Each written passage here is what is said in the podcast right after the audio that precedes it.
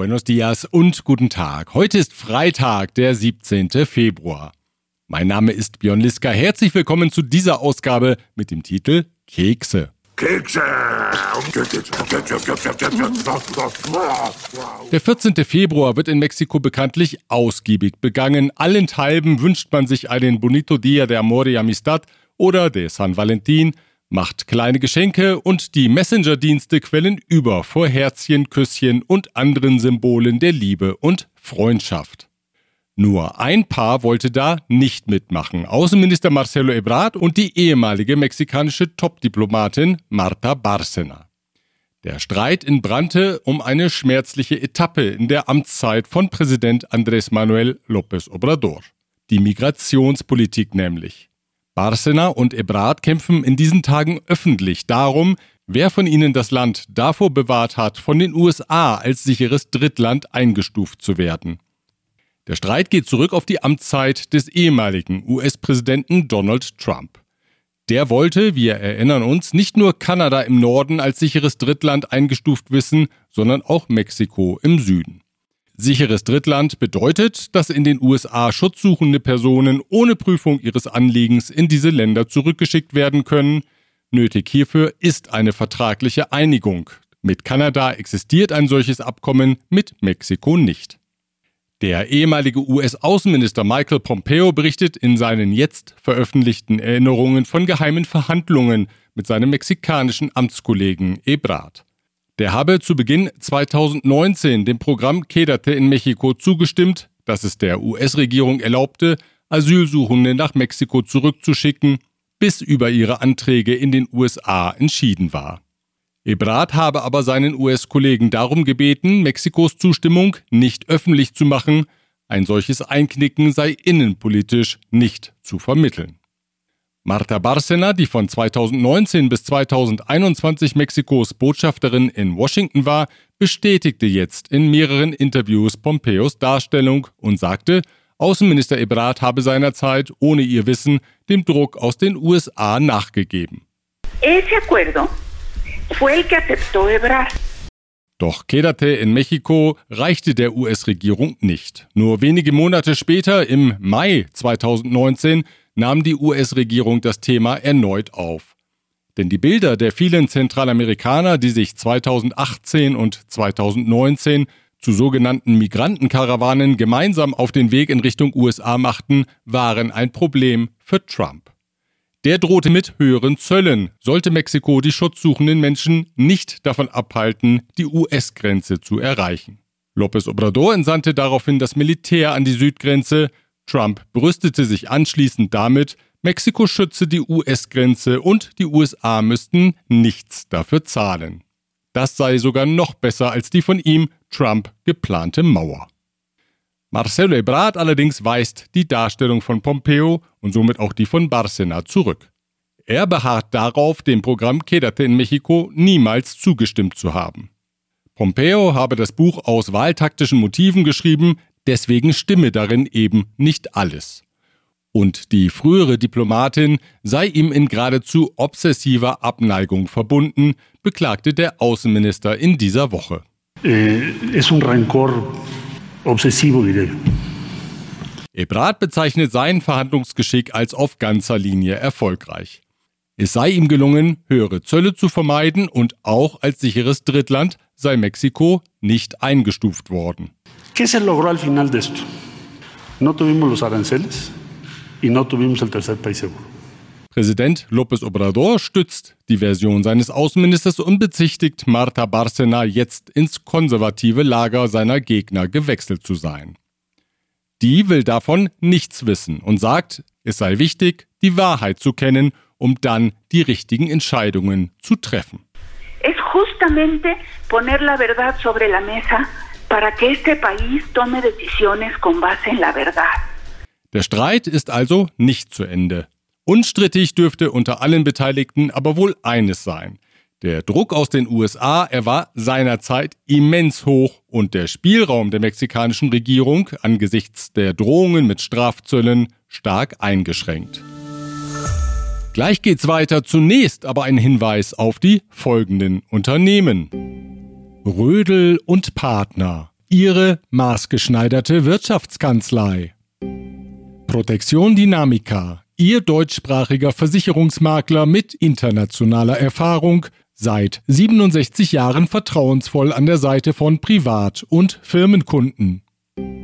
Von Wobesser Isiera, Ihre Anwaltskanzlei mit einem spezialisierten German Desk. Die Diskussion um seine Rolle in der Migrantenfrage kommt für Marcelo Ebrard zu einem denkbar schlechten Zeitpunkt. Denn ohnehin schon muss er zusehen, wie ihm im innerparteilichen Rennen um die Präsidentschaftskandidatur 2024 seine Morena-Parteikollegin Claudia Schenbaum enteilt. Die Chefin der Hauptstadtregierung kommt einer von El País in Auftrag gegebenen Umfrage zufolge jetzt auf 45 Prozent in der Wählergunst der Mexikaner. Ebrard kommt nur noch auf 27 Prozent, eine Bresche von 18 Prozent tut sich da zwischen den beiden auf. Weit abgeschlagen folgen der Abgeordnete der Arbeitspartei Gerardo Fernández Noronha, der Morena-Senator Ricardo Monreal und sein Parteikollege Innenminister Adán Augusto López Hernández. Gut schneidet Schenbaum nicht nur im innerparteilichen Vergleich ab, auch gegenüber möglichen Kandidatinnen und Kandidaten aus der Opposition sieht sie stark aus.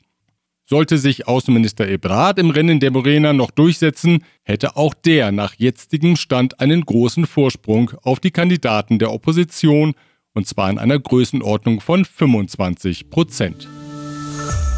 Von immer größeren Hürden, um an Informationen der öffentlichen Hand zu gelangen, berichtet die Zeitschrift Processo. Sie verweist darauf, dass die Transparenz selbst im Vergleich zur umstrittenen Vorgängerregierung von Präsident Peña Nieto nochmals zurückgegangen sei. So werde Vertretern von Medien und Nichtregierungsorganisationen immer wieder der Zugang zu öffentlicher Information mit dem Argument verweigert, sie sei vertraulich.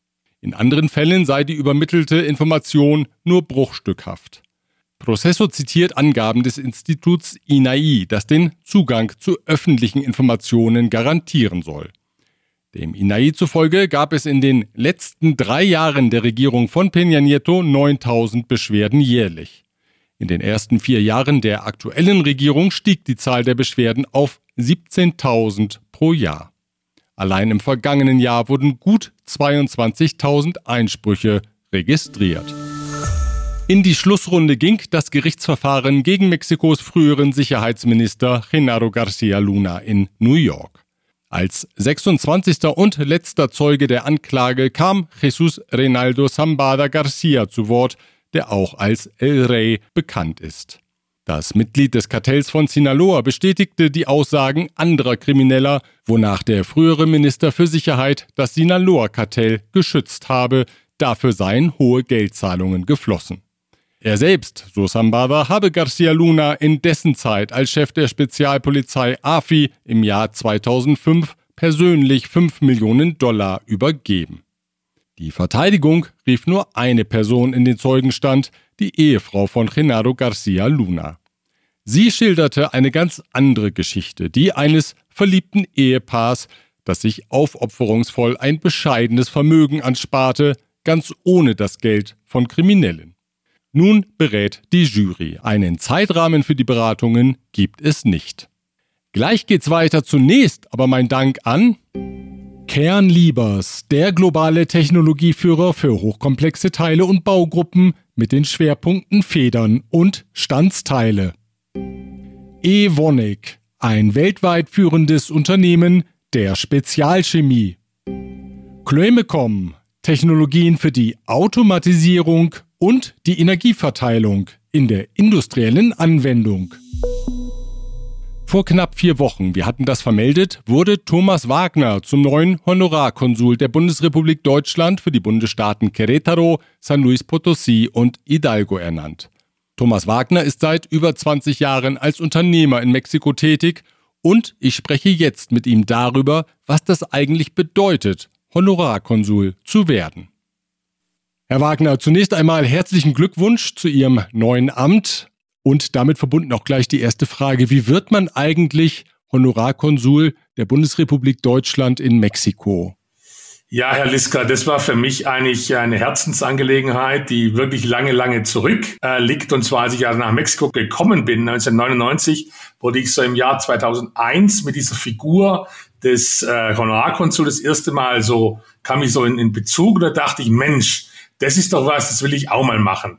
Und dann war das wirklich ein Traum, den ich immer gehegt habe, immer so vor mir gehabt habe und vor drei Jahren kam dann die Möglichkeit auf, als ich von dem vorhergehenden Botschafter Tempel darauf angesprochen wurde, ob ich nicht Interesse hätte, hier in Querétaro den Honorarkonsul zu machen. Und da war ich natürlich gleich äh, Feuer und Flamme. Und wie gesagt, für mich hat sich heute nach dieser langen Zeit wirklich ein Traum ist in Erfüllung gegangen. Sicher haben Sie bereits eine Vorstellung von den Aufgaben, die auf Sie zukommen. Erzählen Sie doch einmal, was so alles dazugehört. Ja, die Aufgaben sind relativ äh, vielschichtig. Ich fange vielleicht einmal an mit, dem, sagen wir, mit der Basis. Die Basis ist natürlich so, dass man als Repräsentant für Deutschland hier in der Region, in einem Amtsbezirk, dieser Amtsbezirk ist also Querétaro, San Luis Potosí und Hidalgo, drei Bundesstaaten hier im Zentrum Mexikos. Und da bin ich als Repräsentant für Deutschland eingesetzt und habe Aufgaben in den wirtschaftlichen Beziehungen, die wirtschaftliche Kooperation, die Kultur und die Rechtspflege hier mit zu unterstützen. Des Weiteren natürlich ein ganz wichtiges Thema ist die Unterstützung von Landsleuten, die in Not geraten sind. Also Personen, die hier ähm, in meinem Amtsbezirk sind, die irgendwelche Probleme haben, die möchte ich dann natürlich tatkräftig unterstützen. Und dann kommt natürlich das Ganze unter dem rechtlich-konsularischen Bereich. Das sind dann so Themen wie Geburtsanzeigen, Geburtsurkunden, Personenstandsrecht, Namensrecht, Unterschriftsbeglaubigungen, Kopiebeglaubigungen und dann natürlich das ganze Antragswesen, zu dem die Passanträge gehören, Personalausweise und natürlich, was man auch des Öfteren hört, wenn mal jemand einen Pass verliert, kann er natürlich immer vertrauensvoll zu einem der elf Honorarkonsule in Mexiko kommen, natürlich auch zur Botschaft und sich dort einen Ersatzpass ausstellen lassen. Das sind immer so im Grund umgerissen die Aufgaben. Es gibt ja noch viele mehr und viele im Detail. Aber natürlich, ich bin jetzt drei Wochen im Amt, muss ich mich da erst einmal reinarbeiten, mich mit den ganzen Themen vertraut machen und dann sehen, was da wirklich alles auf mich zukommt. Aber da bin ich ja mal gespannt. Das sind viele Aufgaben, das hört man da schon raus. Und da habe ich natürlich auch gleich noch eine Frage. Bekommen Sie denn jetzt eigentlich ein Diplomatenkennzeichen für Ihr Auto und dürfen dann überall parken, ohne abgeschleppt zu werden? Das ist doch auch ein Traum. das wäre ein Traum, aber dem ist leider nicht so. Und ich muss nach wie vor, wie es sich auch gehört, ordentlich parken auf dem Parkplatz oder an der Straße, sodass ich da nicht störe. Sagt der neue Honorarkonsul für Querétaro, San Luis Potosí und Hidalgo, Thomas Wagner. Sorgen bereitet Eltern und der Regierung eine neue Wette oder neudeutsch Challenge, die sich über die sozialen Medien ausbreitet, besonders über den Kurzvideoanbieter TikTok. Darin gilt es, das Medikament Clonazepam einzunehmen und möglichst lange wach zu bleiben. Wer als letzter einschläft, gewinnt. Clonazepam wird zur Behandlung akuter Krampfanfälle verabreicht. Es ist ein auch in Mexiko verschreibungspflichtiges Medikament. Darauf, dass eine Überdosierung oder eine Einnahme mit anderen Substanzen wie etwa Alkohol lebensgefährliche Konsequenzen haben kann, hat jetzt der Staatssekretär im Gesundheitsministerium Hugo López Gatell hingewiesen. Puede eh, causar somnolencia profunda, incluso llegar al estado de coma. Con ello puede inhibir, interrumpir el eh, proceso respiratorio y sobre todo si se combina con otras sustancias psicoactivas que producen somnolencia, puede llegar a causar la muerte, en particular en combinación con el alcohol. Bisher sind nach seinen Angaben 45 Fälle bekannt geworden, bei denen ein Jugendlicher im Kontext der Wette ernste Gesundheitsprobleme bekommen hat. Die Dunkelziffer dürfte aber weit größer sein. Lopez Gatell rief die Eltern auf, mit ihren Kindern über die Gefahren zu sprechen, die von dieser Art der Online-Wetten ausgehen. Es muy importante mantener una comunicación abierta entre padres y madres con la juventud. Ein am Dienstag veröffentlichtes Dekret der Regierung regelt die Verwendung von genmanipuliertem Mais. Es modifiziert ein Vorgängerdekret aus dem Jahre 2020. Genmanipulierter Mais ist demnach künftig nicht für die Produktion von Lebensmitteln erlaubt, die für den menschlichen Verzehr hergestellt werden, darunter Maismehl und Tortillas. Als Tierfutter darf dieser Mais aber weiterhin genutzt werden. Auch für die Industrieproduktion kann er Verwendung finden. Ursprünglich sah das Dekret von 2020 vor, den Einsatz von genmanipulierten Mais komplett zu verbieten. Mit der Modifizierung hofft Mexikos Regierung, die US-Seite zu besänftigen, die angekündigt hatte, bei einem generellen mexikanischen Importverbot für genmanipulierten Mais ein weiteres Schiedsverfahren im Rahmen des USMCA anzustoßen. Bisher liegt aus den USA noch keine Reaktion auf das geänderte Dekret vor. Gleich geht es weiter, zunächst aber der Hinweis auf folgende Unternehmen. ICUNet Group. Expatriate Management von der Vorbereitung über Begleitung bis zur sicheren Rückkehr inklusive interkulturellem Training und Coaching. German Center Mexiko. Büros, Beratung und Netzwerke unter einem Dach. Ascens Blue, Ihr deutschsprachiger Personalrecruiter in Mexiko. Global Mobility Partners, Ihr Spezialist für Umzüge von und nach Deutschland. Finanziell ins Trudeln geraten ist die Luftfahrtgesellschaft Aeromar. Sie soll allein am Hauptstadtflughafen Benito Juárez Schulden in Höhe von einer halben Milliarde Pesos angehäuft haben. Nun hat sie den Flugbetrieb eingestellt. Die Mitarbeiter traten in den Streik. 5000 Kunden haben noch Flugtickets, die sie Medienberichten zufolge auf Flüge der Linien Volaris und Aerobus umbuchen können. Zusätzlich zahlen müssen sie dann jeweils noch die Flughafengebühr TUA. In seltener Eintracht hat das Parlament jetzt eine Reduzierung der erlaubten Menge von sogenannten Transfetten in Lebensmitteln beschlossen. Transfette kommen vor allem in industriell verarbeiteten Lebensmitteln vor, darunter in Backwaren, cremigen Brotaufstrichen, Fertigprodukten und Fastfood sowie in Chips und anderen frittierten Produkten. Die erlaubte Höchstmenge der Transfette liegt künftig bei 2% der gesamten Fettmenge eines Produktes, also bei 2 Gramm pro 100 Gramm Fett. Das deckt sich mit der in der EU geltenden Richtlinie. 472 Abgeordnete stimmten dafür, niemand enthielt sich, niemand stimmte dagegen, so geht es auch. Die Weltgesundheitsorganisation beglückwünschte Mexiko zu der Maßnahme. Auch Keksfreunde zeigten sich begeistert über die Entscheidung. Einige haben schon eine größere Bestellung aufgegeben, etwa dieser flauschige blaue Keksfreund. Oh Mann, oh Mann, oh Mann, ich habe Kekse bestellt im Internet. Und die müssen gleich da sein. Hm? Transfette hin oder her, natürlich sind Kekse auch weiterhin kein rundum gesundes Lebensmittel und deswegen sollte man sie in Maßen Oh Mann, bin ich glücklich. Oh Mann, tut gut. Außer natürlich, man isst das Krümelmonster. Das darf auch etwas mehr futtern und schon von der nächsten Keksbestellung träumen. Oh Mann, oh Mann, oh Mann. Ich sollte öfter was im Internet bestellen. Kommen Sie gut und vielleicht mit dem einen oder anderen leckeren Keks in das Wochenende. Wir hören uns wieder am nächsten Freitag, wenn Sie mögen. Bis dahin.